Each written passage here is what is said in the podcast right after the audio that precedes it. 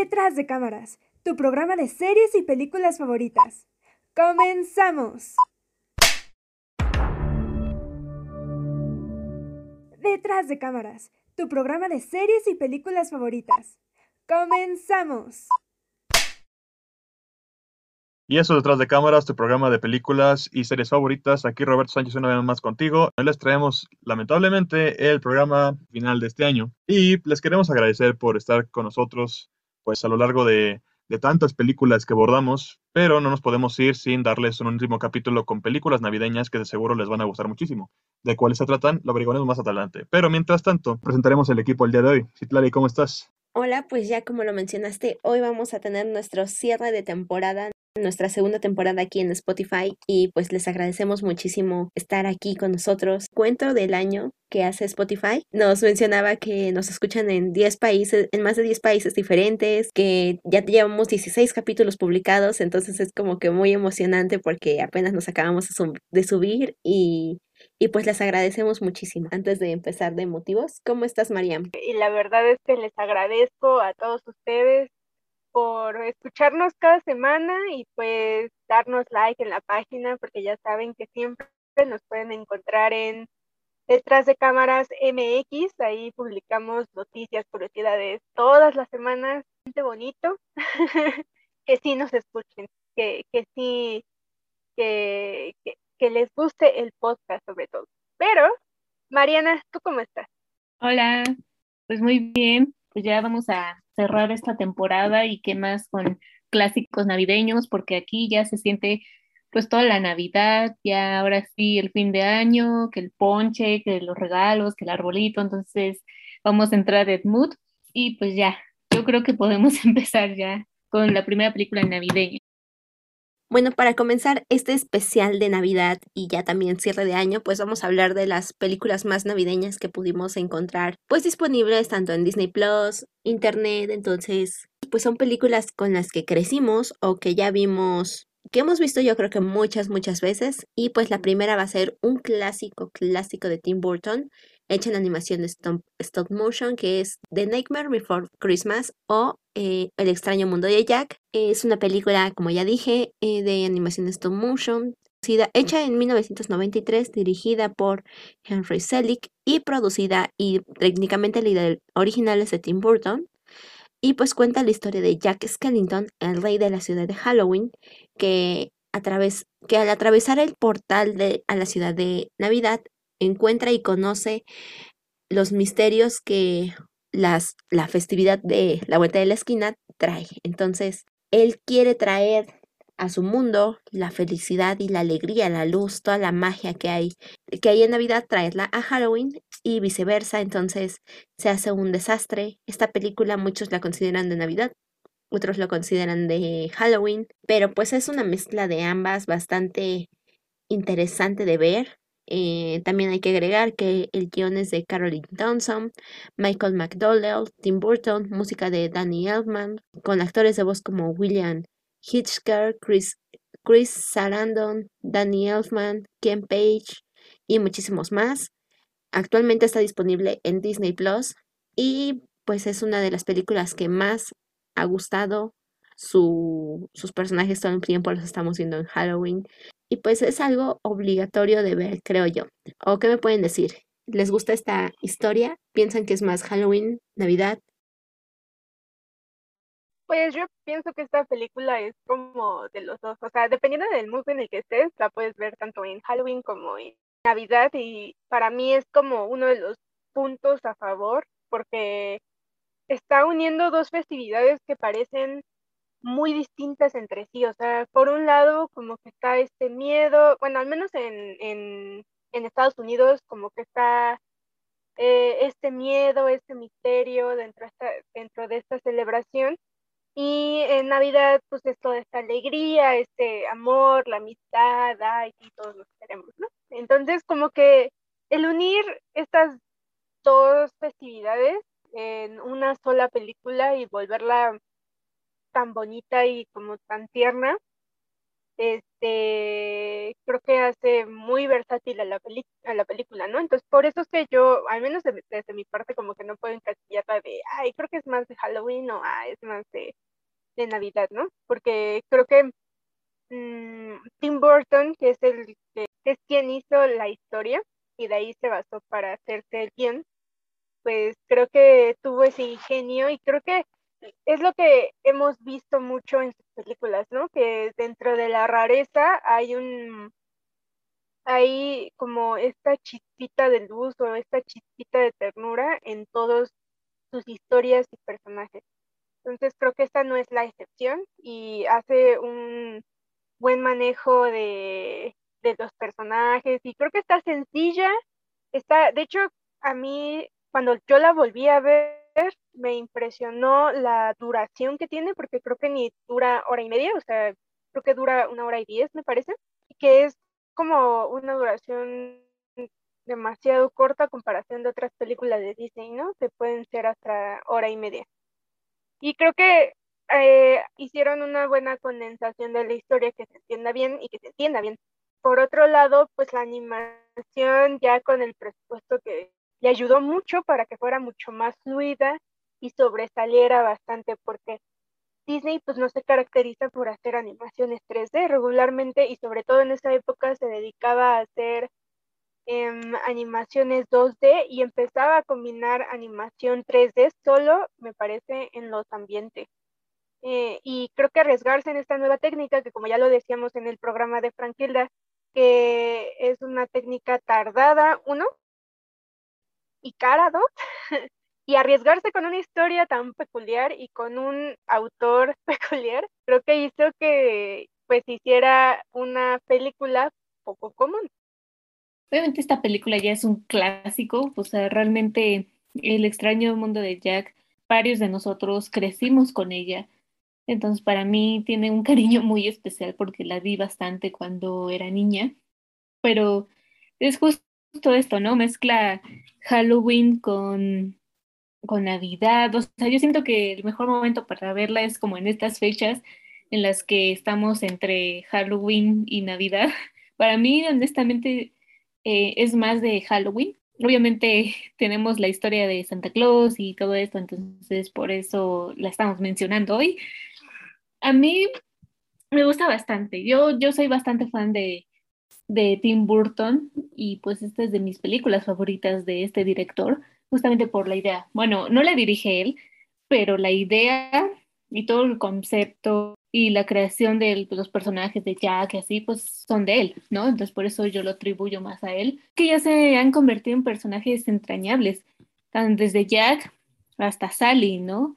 Y de hecho, pues retoma bastante, o sea, de hecho yo creo que no es una película tanto para niños, o sea, la verdad es que sí es bastante oscura y tiene ahí unos temas que a lo mejor no sería tan aptos para niños, honestamente, como por ejemplo, recuerdo que en la canción del inicio de Esto es Halloween aparece un árbol con varios eh, ahorcados y los ahorcados empiezan a cantar también, entonces, o sea, como que recuerdo que cuando era niña a mí me sacaba un poco de onda eso, pero bueno, al final de cuentas así es como la estética de Tim Burton, ¿no? Y sobre todo me gustan las canciones, al final de cuentas también es una película musical y las canciones fueron em, compuestas por Danny Elfman, que también ha colaborado en otras películas de Tim Burton y a mí por lo que creo que principalmente me gusta justamente es eso, las canciones. O al menos yo estoy más acostumbrada a la versión en español que a la de inglés, pero pues ya, la verdad es que es una película muy bella que va muy acorde ahorita con la temporada, es una buena opción para ver en estos días. Pues esta también es una de mis películas favoritas, tanto de Tim Burton y con la misma técnica de animación stop motion. Pues nos lleva un viaje a la fantasía que mezcla como que las dos fiestas favoritas de muchas personas a lo largo de, todo. Nos da canciones fabulosas que completamente pueden ser llevadas a un musical, eh, puestas en cualquier momento en la calle, entonces logra ambientar bastante bien, sentirse en Navidad como el calor, la familia, estar juntos, y lo que te da el Halloween, que es como esta sensación de travesuras, de disfrutar, de divertirse, entonces jugar a que todos son niños malos en la lista de Santa, ¿no? Al menos así me parece. Pues esta es una, como ya lo mencionaron, es una película bajo la idea de Tim Burton y por eso se ha manejado con que es como su película, que no es dirigida por él. Y aún así contaba con, en realidad, con todo el presupuesto del mundo, pero sí logró recaudar bastante, pero también fue un poco apostarle a este trabajo. Si bien ya Tim Burton venía como que con su idea establecida de qué quería hacer y con los trabajos que tenía previos, El hombre manos de tijeras, eh, Batman me parece también, logró establecer cuál era su estética y cuál era su forma de trabajo, entonces fue cuando Disney dijo, va, vamos a, a tirarle a esta idea y fue que digamos que le dio luz verde para comenzar a producir esta película en la que trabajaron muchísimas, muchísimas personas que han, que las personas que trabajaron en esta película, muchas se terminaron yendo a, al estudio de Laika, que también está en Estados Unidos, entonces y las personas que hicieron Coraline, Cubo también trabajaron muy probablemente en esta película. Entonces, esta es una película bastante bonita, eh, te llena de sentimientos también y es como una montaña rusa de emociones. Y pues a mí me gusta muchísimo. Es una gran, gran recomendación para tanto para Halloween como para Navidad. Y pues creo que sin más por el momento con esta película podemos pasar a la siguiente. Con otro clásico de Navidad que también fue parte de nuestra infancia para varios de nosotros, que fue Barbie en el Cascanueces. Digo, el Cascanueces en general es todo un clásico de Navidad, que ya es una historia que todo el mundo la repite en estas fechas. Obviamente necesitábamos ver la versión de Barbie, que como saben es una película de animación que se estrenó en 2001 y de hecho esta fue la primera película de Barbie de todos los tiempos. Fue a partir de esta que ya se empezaron a crear todas las demás que también conocemos, pero esta fue la que inició todo y obviamente está basada ligeramente en el cuento del cascanueces y el rey ratón, tiene por ahí algunas diferencias, pero bueno, principalmente es casi la misma trama y también está basada en, el, en la música del ballet Oriente del Cascanueces de Tchaikovsky y pues nada, este es una película pues bastante clásica, obviamente tenemos como protagonista a Barbie que aquí interpreta a Clara que es una chica que vive con su hermano menor y con su abuelo, y que pues en Nochebuena su tía le regala un cascanueces que para su suerte o no sé cómo decirlo, pero inesperadamente en realidad es un príncipe que está encantado y tienen que ir a este mundo mágico y enfrentar al rey ratón y bueno, ¿para qué les cuento la historia? De seguro ya la conocen, pero bueno, justamente pues es una película clásica y que a mí en lo personal me gusta bastante. Creo que no es mi favorita de todas las de Barbie, pero definitivamente pues es una historia muy tierna y obviamente que deja un mensaje. a mí lo que principalmente me gustaba en su tiempo pues era estas secuencias de baile de ballet. Bueno, pues primeramente que esta película era como típica en cualquier momento de Navidad o incluso no importaba la, época, siempre la, la acababas viendo en época de vacaciones en el Canal 5, en la mañana o... Sí, creo que e, era más en la mañana cuando pasaban esas películas. Entonces como que ahí, o sea, es, muy raro que, alguien como de nuestra edad no, no la haya visto antes, pero sí, claramente como, como lo dices, Barbie en esta ocasión que tiene el personaje de, de Clara, al recibir este, este juguete de madera, el cascanueces, pues mientras ella duerme, eh, cobra vida y al mismo tiempo se empieza a desatar este ataque de, del rey ratón y empieza como a querer invadir como el cuarto de la chica, ¿no? Entonces como que se desata una mini persecución, no sabe qué está pasando y al mismo tiempo como que el cascanueces la quiere como proteger, pero el rey ratón eh, con sus poderes hace que Clara se haga de la estatura de ellos, como que ellos logran evadir el ataque, entran al mundo mágico y como comienzan como una, una cierta de traslación hacia, hacia el, mundo mágico del cascanueces? Pues para mí el cascanueces, eh, bueno, yo he tenido esta esta plática unos programas antes, eh, ya viéndola por no sé cuánta vez, porque creo que ya van como tres veces que veo esta película recientemente, o sea, en menos, en menos de dos años ya llevo tres vistas de esta película. Y ya como con esas tres vistas puedo eh, criticarla un poquito mejor. Es como desde mi punto de vista, desde chiquita, pues yo siempre, o sea, a mí me gustaba mucho el cascanueces, el lago de los cisnes, eh, Feritopia creo también es, ya de grande creo Feritopia es como de las mejores películas de Barbie en como antes de que se renovara. Pero lo que yo le critico mucho a toda esta primera época de las películas de Barbie y sobre todo a, a esta cinta es que Barbie no es la protagonista de la historia.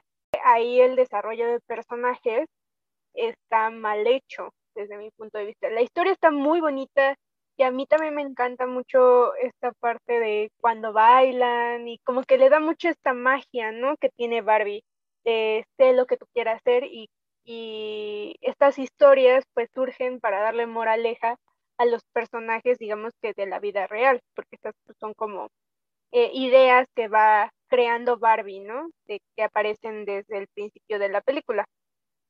Y, em, pero lo que siempre le he criticado es que Barbie no, no es la que toma las decisiones dentro de su aventura, porque pues estamos hablando de, de Barbie y el cascanueces, ¿no?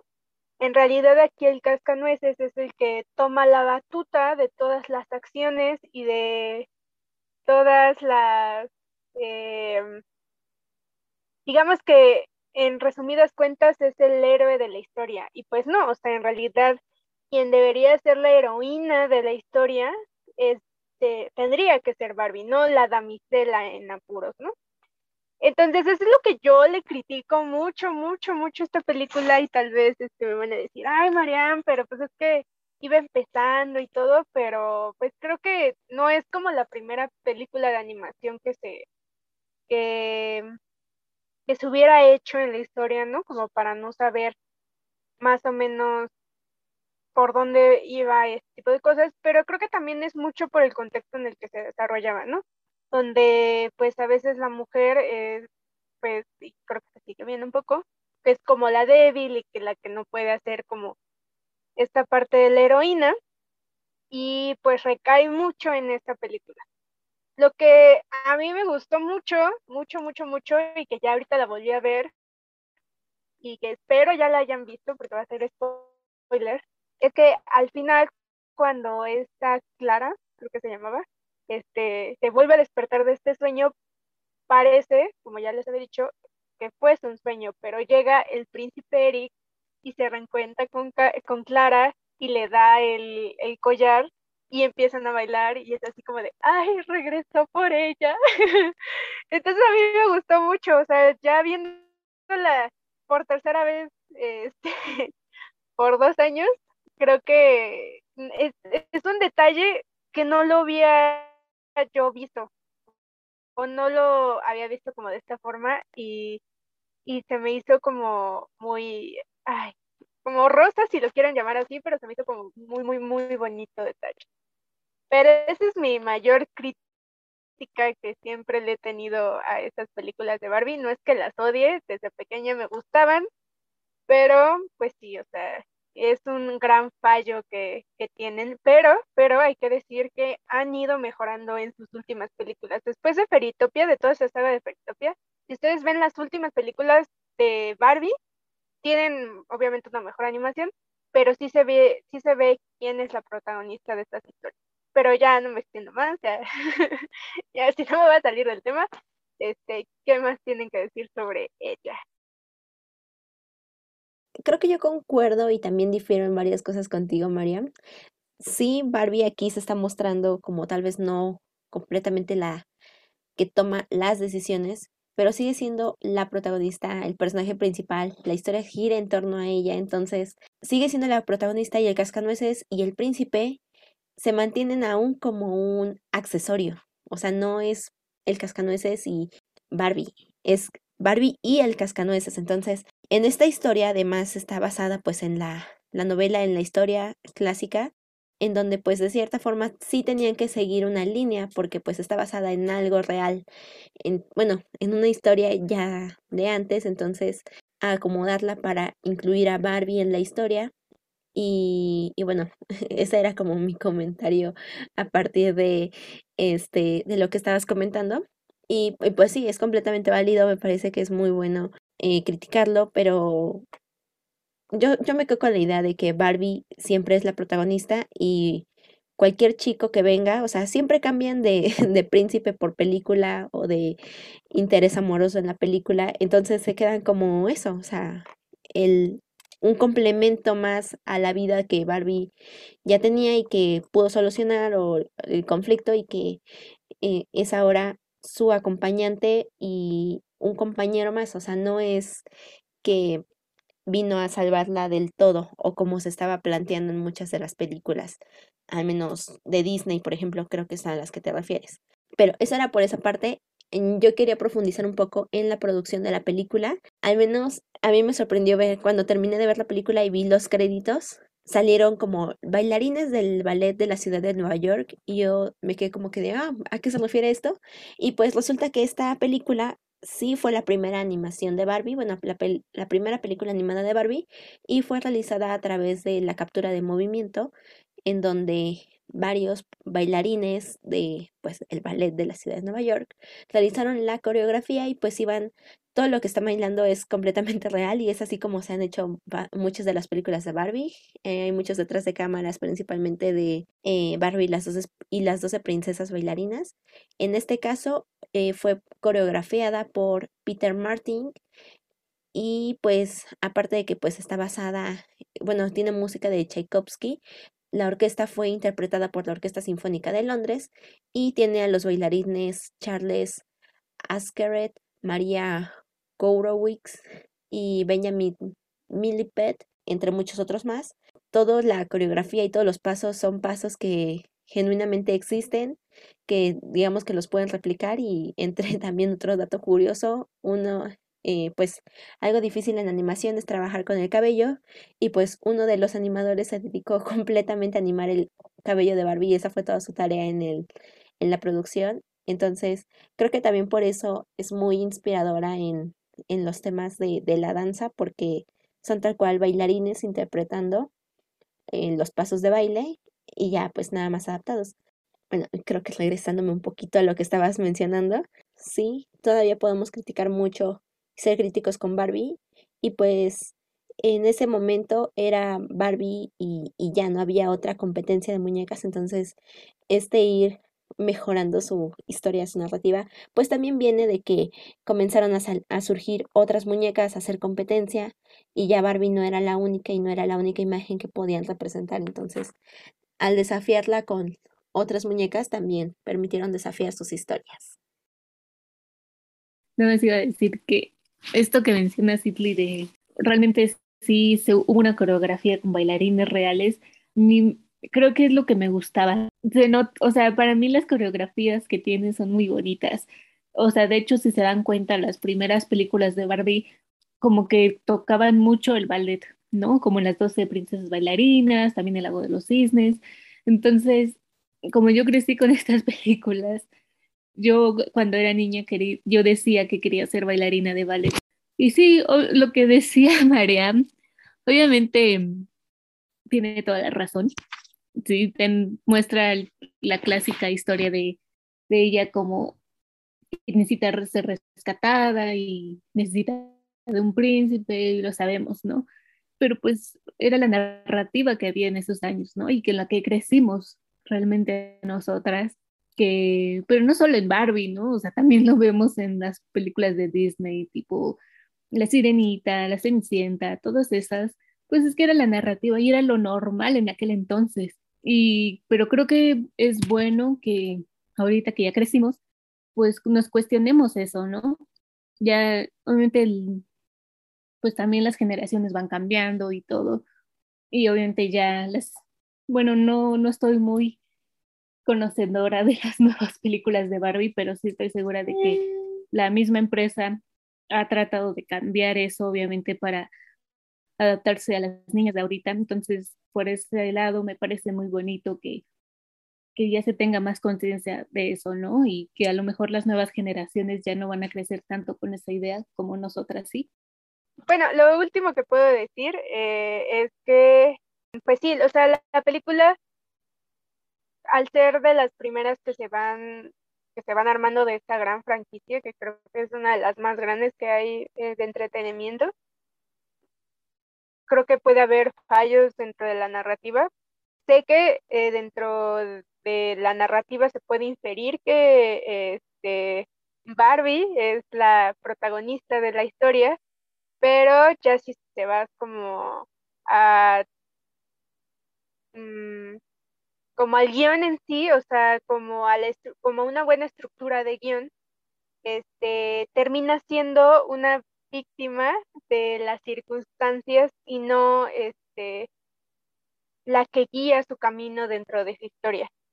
Nada más como para para mm, aclarar mi punto no, no es afán de pelea, no crean que aquí estamos haciendo un round, nada más es para aclarar mi punto. Pero, este, este... Escuchando el programa Sin Palomitas, corre por ellas. Regresamos a Detrás de Cámaras. Podemos pasar a la siguiente película que es una de mis favoritas de Navidad solo tengo dos películas favoritas de Navidad, que es Klaus y esta película, eh, esta película que se llama El origen de los guardianes. El origen de los guardianes es una película que cuenta precisamente la historia de, que cuenta la historia de Jack Frost.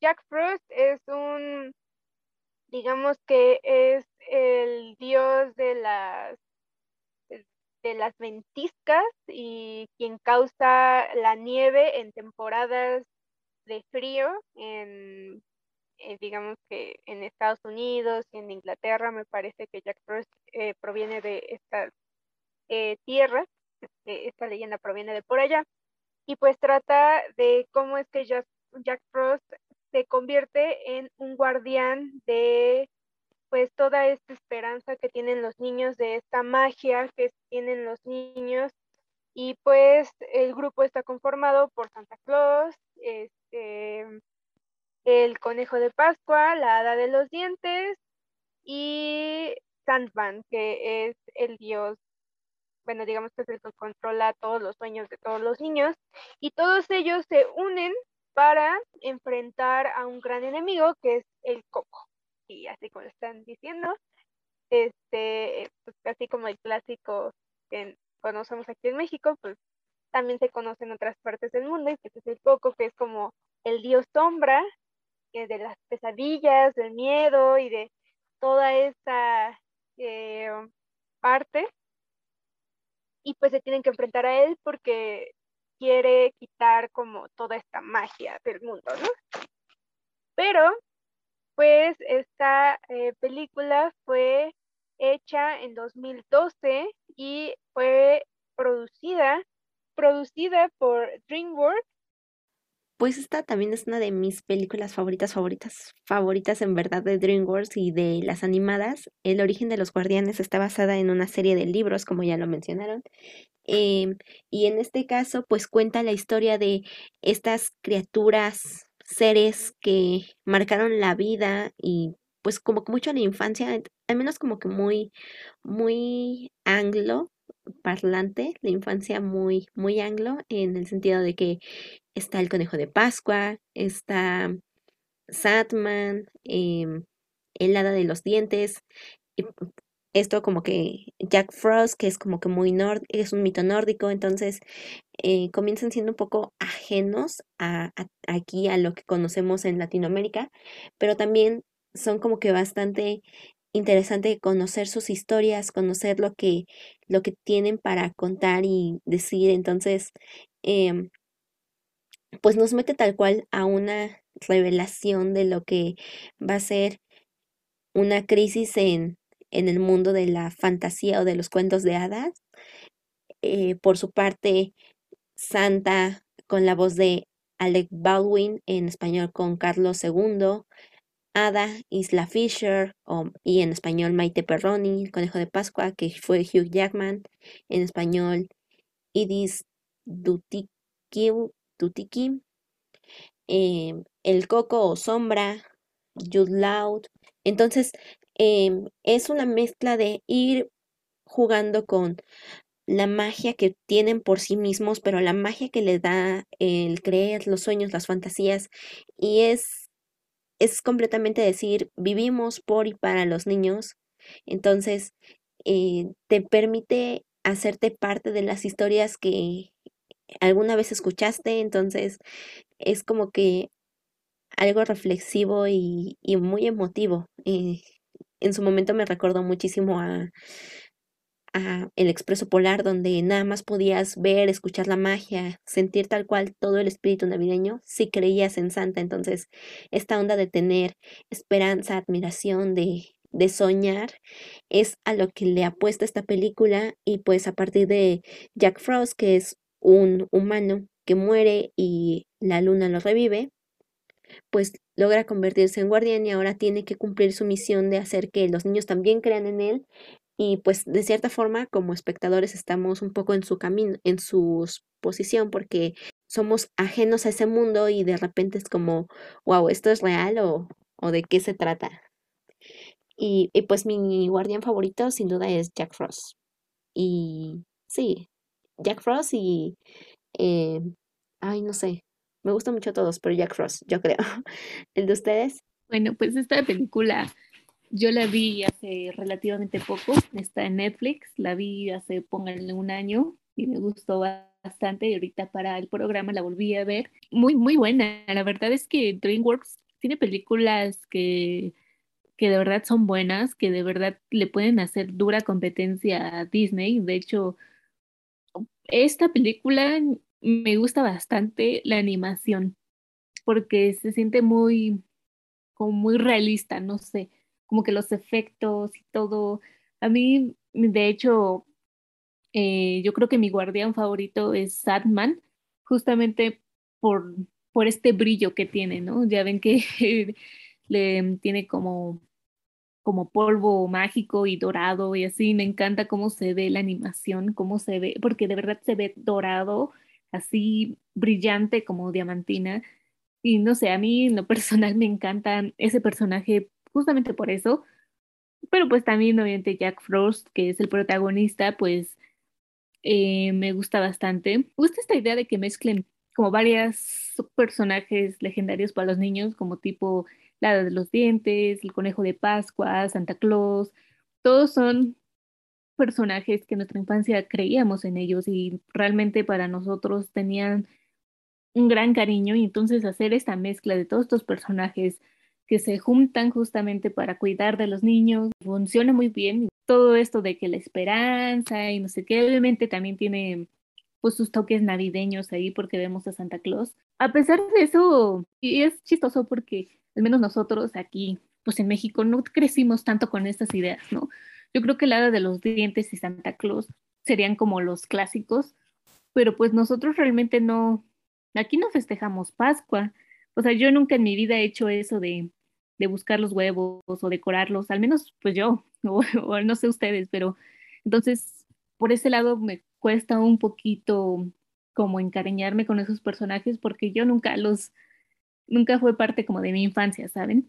Incluso el lado de los dientes, no sé ustedes, pero para mí era más el ratón de los dientes que, que Ada, que incluso en la película ahí hacen un pequeño guiño al ratón de los dientes, eso me dio mucha risa. Pues ya, es una película bonita, obviamente ideal para ver en estas fechas y tiene un mensaje bello, obviamente es para ver con la familia, con niños, pero también tiene sus momentos de comedia. Pues yo de esta película, no, no, no, yo desde la primera vez que la vi, creo que em, la vi poquito después de que se estrenara. A mí hasta se me enchina la piel cuando veo así como cuando están peleando como todos los guardianes juntos. O sea, de verdad que es una película que me toca bastante porque cada uno de los personajes no está como representado de una forma convencional, ¿no? O sea, Santa Claus parece ser un, una persona bastante este, como enojona, fuerte, como lo contrario a lo que nos describirían en nuestra cultura de lo que es Santa Claus y aquí lo explotan bastante bien hasta, bueno, en el doblaje, yo siempre la he visto doblada, no la he visto en inglés. Vi un cachito en inglés cuando estaba, cuando la estaba viendo en Netflix y parece que tiene un excelente doblaje, pero en español el doblaje que trae eh, le dan como un acento ruso, entonces a mí me hace pensar que Santa Claus viene como de desde la cosmovisión rusa y por eso es que tiene este aspecto, ¿no? O sea, desde mi punto de vista, que Sandman, la hela de los dientes, también la rudeza que trae el conejo de el conejo de Pascua, son cosas que no veríamos en Disney, ¿no? Y que DreamWorks como que se está atreviendo a, a plantear desde otra visión este, a cada uno de estos personajes. Creo que alcanzan a desarrollar bien a cada uno de ellos, o sea, digo, tal vez como que no se detienen con todos, porque como ya había mencionado, el protagonista aquí es Jack Frost, pero sí puedes ver cuáles son las motivaciones de cada uno de ellos. O a mí me, me gusta mucho la escena cuando, cuando Santa Claus le dice a Jack Frost que cuál es su centro y el de Santa Claus es como el estar siempre sorprendido y que lo empiezan digamos que a desmenuzar mediante estas muñecas rusas, me parece, no sé cuál es su nombre exacto, a ver si alguien me lo dice, este, pero cómo es que empieza a destaparse, ¿no? Cada una de las matrushkas, exactamente. Entonces creo que todo este juego que van armando se me hace bastante bonito, bastante tierno, em, y que se dan cuenta que en realidad pues no estaban, estaban tan enfocados en hacer cada una de sus tareas cuando llega Jack Frost y les dice que en realidad pues sí está chido que hagan, que cumplan con su trabajo, pero están eh, desviándose de su objetivo principal, que es este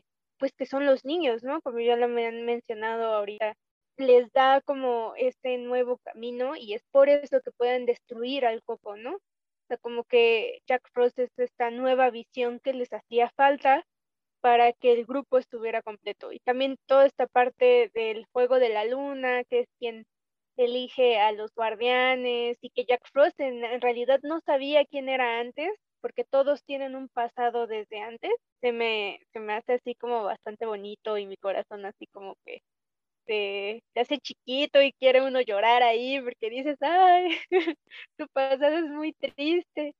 O sea, como que es una montaña rusa de emociones y por eso es que me gusta mucho esta película, o sea, desde la parte narrativa de hasta la parte de la animación, o sea, yo no tengo quejas con esta película y mi personaje favorito y con el que en ese entonces me creo que estaba por ahí de la secundaria, la prepa, era mi crush, este, era Jack Frost. Sí, esta película es una de las eh, mejores cosas que nos pudo traer DreamWorks y lamentablemente en taquilla y bueno, como producción no fue lo que se esperaba que, que fuera.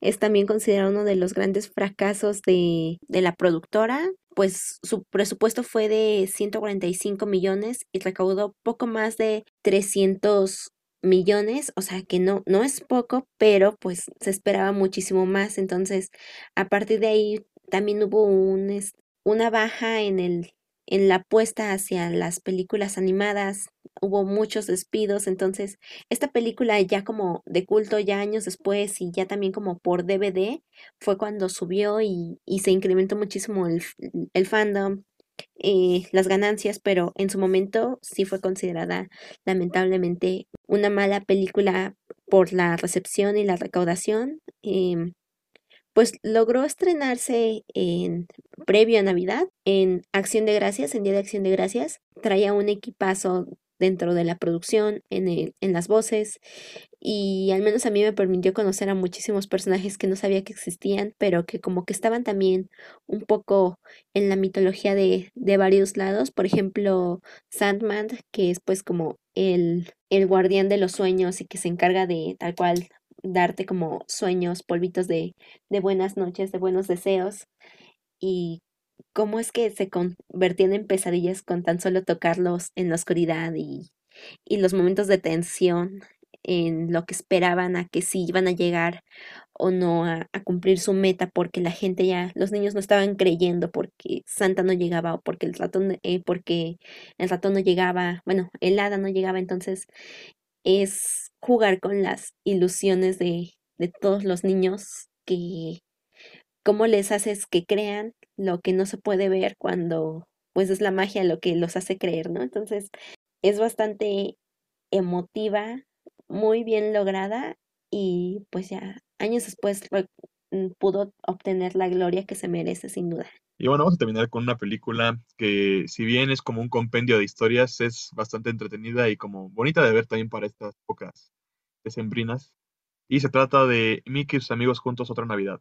Si bien ha habido varias películas de Mickey Mouse en Navidad, tales como El árbol de Navidad de Pluto, Mickey descubre la Navidad, eh, Mickey celebra la Navidad, El cuento de Navidad, en esta ocasión, pues les traemos esta que ya vengo mencionando de Micros Amigos Juntos Otra Navidad. En esta ocasión, pues se presentan varias historias. En esta ocasión eh, comenzaríamos por, es como una competencia de, de patinaje sobre hielo, en donde tanto Minnie como Daisy se pelean por querer sobresalir. Y al final acaban como, ay, bueno, al final encontramos el valor de la amistad, encontramos que, que todo cool, pero pero es una sana competencia, ¿no? Entre comillas. Y bueno, pues siguen con una serie de, historias, por ejemplo, la que, le, la que le prosigue es que empiezan a salir los sobrinos del Pato Donald y están con Rico MacPato, pero algo sucede que es como que le, arruina completamente el sentido de la Navidad para, para Rico MacPato. Y continúa con una historia que en lo personal es como de mis favoritas de ese compendio. Es de, de Goofy, eh, Max y su novia, en esta historia se supone que Max llega con esta chica y se la va a presentar a su padre, pero Max como que tiene miedo de que, de que su padre eh, lo avergüence frente a su novia. Bueno, tienen bastante, así que se lo recomiendo muchísimo. Ya llegamos aquí al final y no se olviden de visitar nuestra página de detrás de cámaras MX. Ahí sí nos vamos a descansar. Como les dije en un principio, vamos a tener un especial de Spider-Man en sus redes sociales. Bueno, pues a mí me pueden encontrar en Instagram como arroba Maryland-13. Y pues nada, esperemos que les haya gustado este programa y sobre todo que disfruten pues de estas fiestas con sus seres queridos. Esperemos que esté todo bien y pues ya nos vemos el próximo año. Eh, muchísimas gracias por escucharnos. Eh, pues es nuestro primer año en Spotify, pues les agradecemos muchísimo que nos escucharan, que estén aquí y les agradecemos eh, todo. Ahora sí como mensaje de, de fin de año de televisora, de, de, algo así, de muchísimas gracias. Arturo no pudo estar el día de hoy por problemas pues personales, cosas, asuntos personales, pero lo queremos mucho, le mandamos un abrazo. A mí me pueden encontrar en Twitter como arroba soy Sitley, Sitley con Z, y en Instagram como Sitley-23, y Arturo como M. Arturo Vázquez. Y nada más. ¿A ti, Roberto? Me pueden encontrar en Instagram como arroba roberto.saga. Ya saben, igualmente, pues, eh, eh, cualquier recomendación que nos quieran hacer, este, comentarios de, del programa. Y igualmente agradecerte a ti que nos escuchas desde cualquier parte de, del mundo, desde tu cama, desde tu escritorio, de donde, donde sea que nos estés escuchando. Muchas gracias por buena parte de la comunidad. Y pues el próximo año vendremos con muchos más episodios para ti este, visiten nuestra página de Facebook y ya por último, por último, por último, y no se me puede pasar, eh, les quiero recomendar o si ya la vieron que la revean, es Anastasia, que si no me equivoco ya de estar en Disney Plus y si no pues en las profundidades del internet la pueden encontrar. Em, creo que es una película que se puede ver en Navidad precisamente por la historia que cuenta y pues eh, las canciones y todo esta película está muy chido, muy chévere. Y pues bueno, nos despedimos y nos estamos viendo el próximo año. Que pasen excelentes fiestas y no está Arturo, pero él quería que les dijéramos algo y es un bonito y fabuloso bye. Detrás de cámara se despide, corta y queda. Detrás de cámara se despide, corta y queda.